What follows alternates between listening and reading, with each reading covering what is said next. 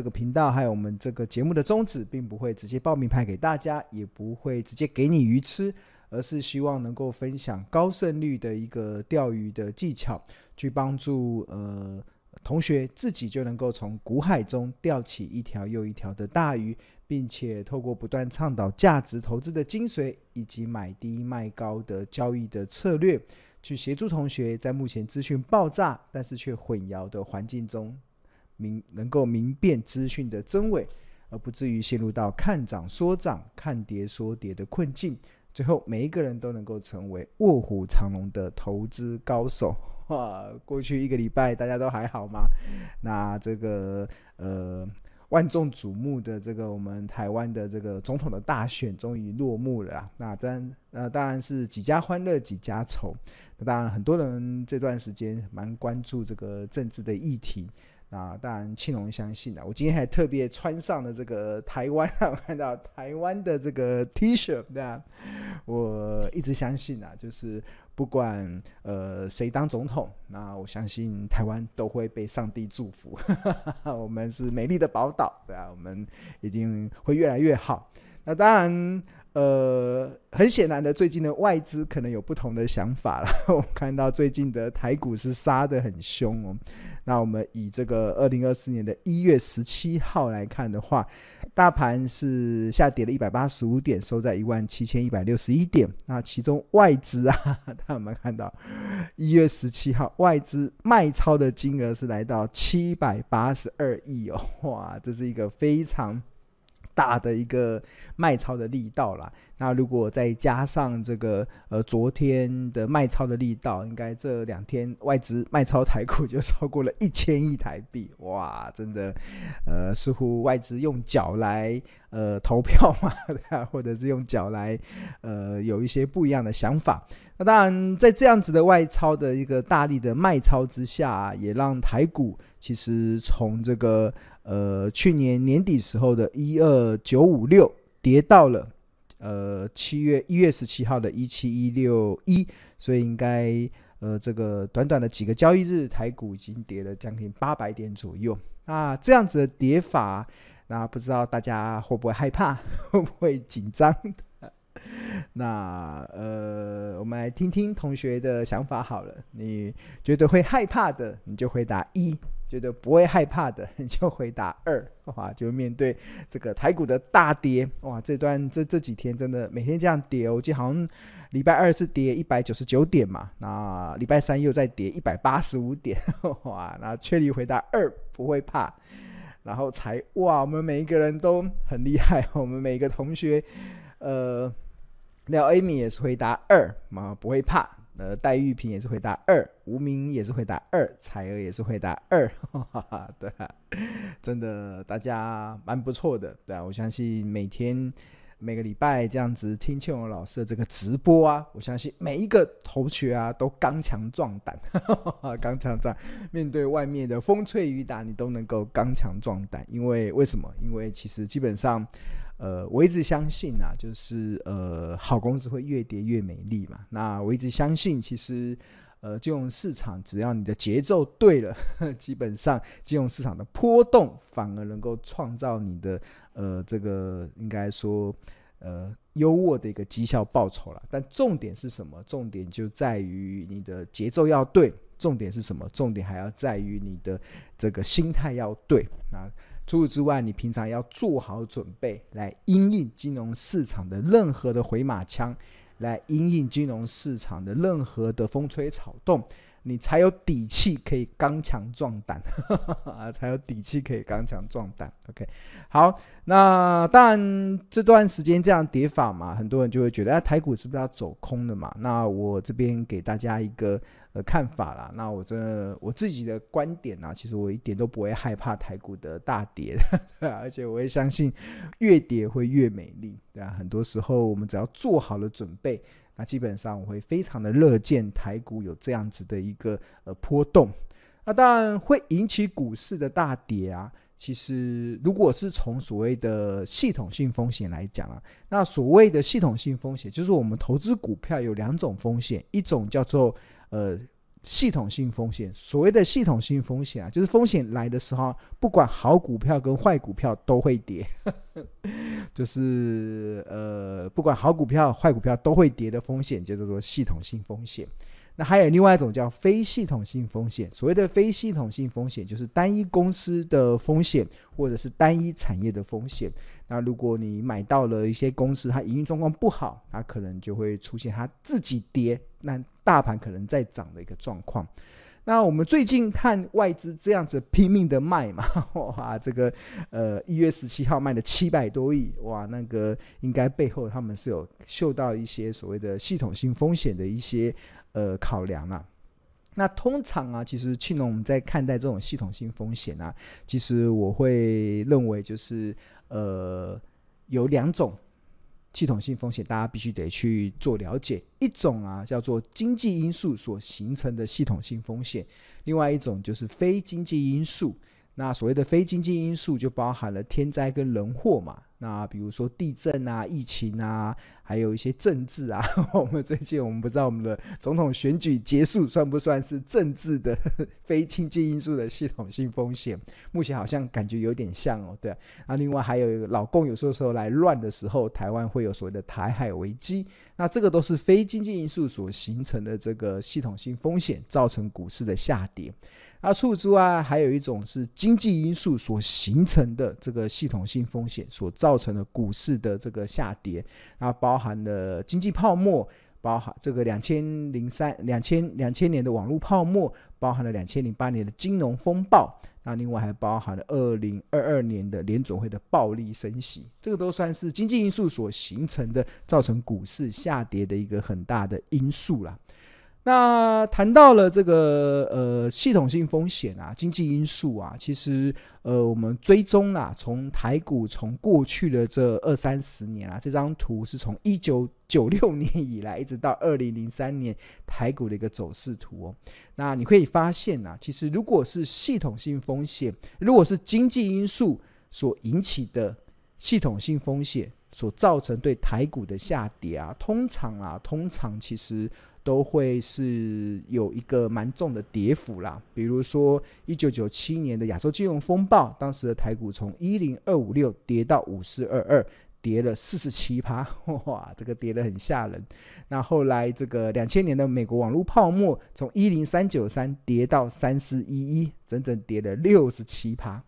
那两千零八年的金融海啸，从九八五九跌到三九五，跌了六十 percent，哇，这个是。很吓人的吼，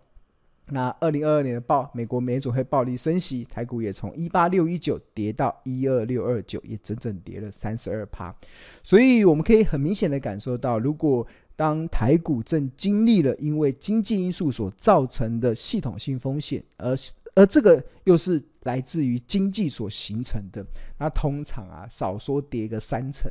哇，那严重的会跌到六成，对吧？真的吓死人了，对吧？那当然有经济因素的，就会有非经济因素啦。那这个非经济因素，其实我这边也帮大家整理了，从一九九九年以来，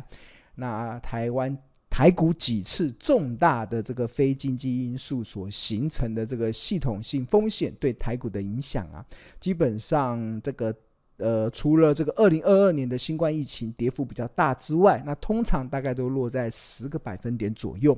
那比如说像二零二二年的台海危机，大家还记不记得二零二二年的十月份猎杀红色十月？哇，那时候全世界人都觉得台台湾很危险，连巴菲特都吓到把台积电卖掉。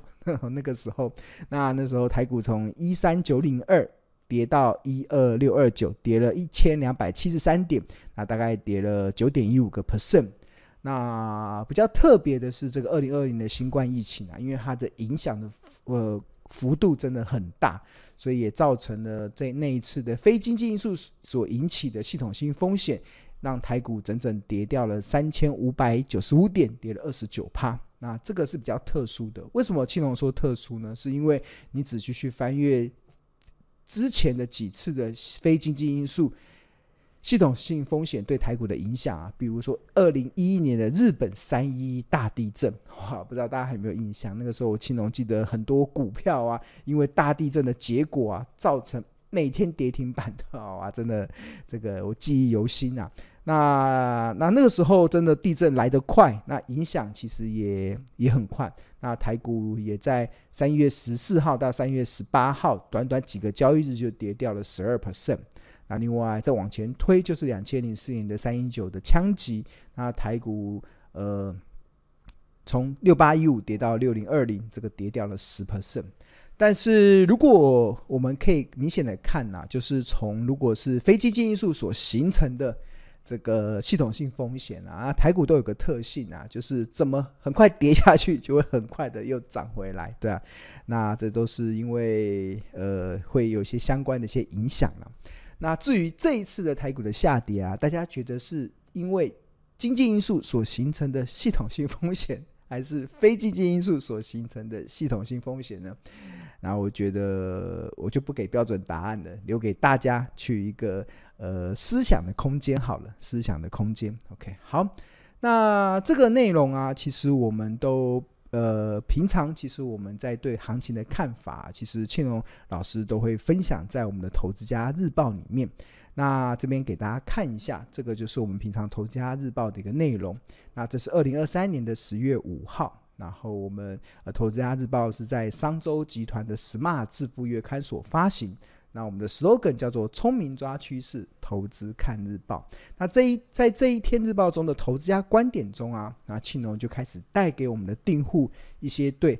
大盘的一些风险的基本的了解。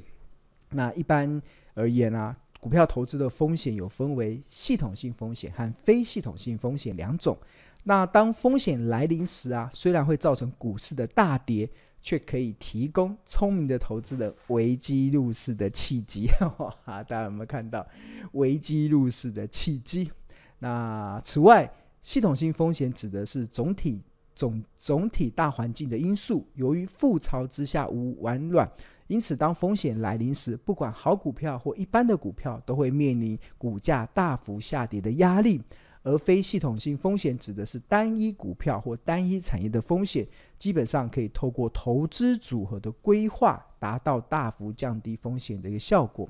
那再者，系统性风险又可可分为经济因素与非经济因素的两类。那这边青龙就开始举了，那非经济因素包含了天灾跟人祸。那包含了地震、疫情、政治恐攻，还有台海危机，哇，这个有没有像是呃最近台股在面临的一个下跌的压力背后所形成的原因？那另外还有一个叫经济因素嘛，那经济因素所形成的系统性风险，包含了经济泡沫、金融风暴跟美国联准会的暴力升息。那当然我们在看待这样子的一个。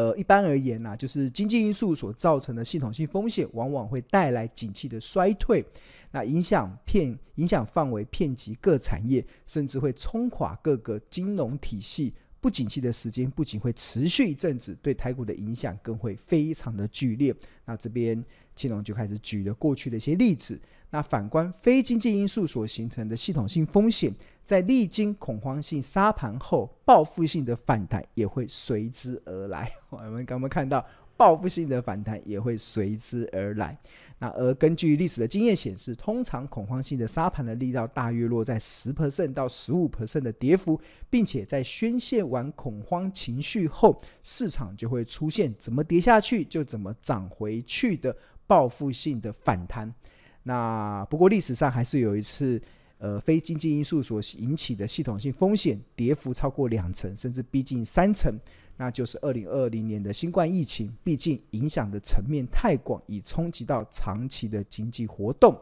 那这个就是我们投资家日报想要呃在平日啊会带给投资人的一些观点。那这这都这都是呃我们算是一个真的是一个非常扎实的一些观点呐、那这也是希望我们的订户在面对行情的波动的时候，可以用更理性的态度去看待这个股市的下跌，或者是呃股市的一个大跌。